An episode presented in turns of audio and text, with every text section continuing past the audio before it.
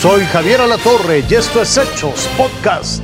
La Rosalía conquistó la segunda plaza más grande del mundo, o sea, el zócalo de la Ciudad de México. Llegaron algo así, mire, como 160 mil personas, incluso de diferentes partes de todo el país, y llegaron a bailar a corear los éxitos de la española. Si usted no fue, si usted se lo perdió, no se preocupe. Aquí le vamos a resolver el problema.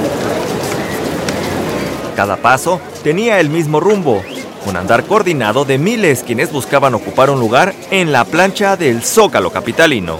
Los más de 25 grados centígrados obligaron a muchos a comprar sombrillas, sombreros, a buscar un poco de sombra. ¡Ay, pero qué actitud! Obvio, obvio, obvio. Acá viene queriendo ver a la motomami desde hace mucho tiempo. ¿Cuántos, ¿Cuántos años tienes admirando a la motomami? Híjole, yo creo que unos 3, 4, sí, ya, desde que sacó sus primeras cancioncitas. Me gusta mucho su música y como todo el concepto que trae justo ahorita, como todo lo que trae de moda y así, creo que eso es lo que más me encanta. ¿Con quién vienes? ¿Con mi mamá? ¿Te acompaña desde Chiapas? Desde Chiapas. ¿Y por qué hacer este viaje para ver a Rosalía?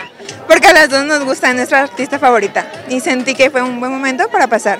Pues un momento mamá y e hija, ¿no? Para los 160 mil espectadores, la espera valió la pena al escuchar las primeras notas musicales.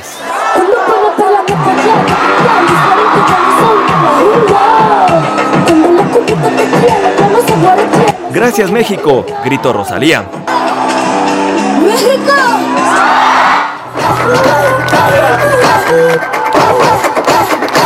Ciudad es preciosa y muchas gracias. Muchas gracias de corazón. Estoy feliz de, de cantaros, de estar aquí. ¿Cómo estáis?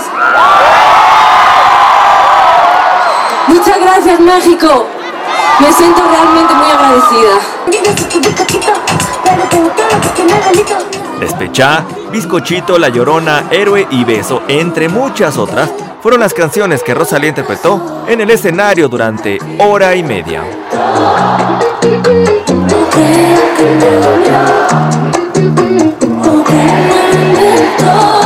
De esta forma, Rosalía cerró su gira por América. Con información de Mónica Castañeda y Jorge Patiño,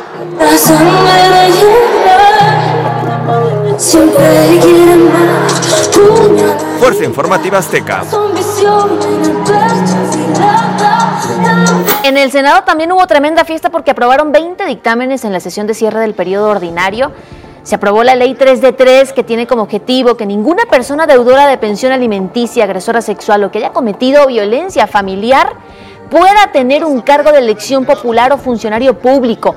Pero espere porque también se aprobó la ley minera que reduce de 50 a 30 años la duración de las concesiones mineras. También se aprobó la reducción de la edad a 18 años para ser diputado federal y a los 25 ya puede ser pues secretario de Estado. Se aprobó además la extinción de la financiera rural y de CONACYT. Así las cosas en el Senado. Vamos más allá de nuestras fronteras, hablemos de Kenia, porque ya son más de 100 personas las que perdieron la vida luego de ser persuadidos por el pastor Ezequiel Omboko Odero para ayunar hasta morir para encontrarse con Jesucristo. Esa fue la promesa, pero muchos de ellos pues murieron de hambre, literal.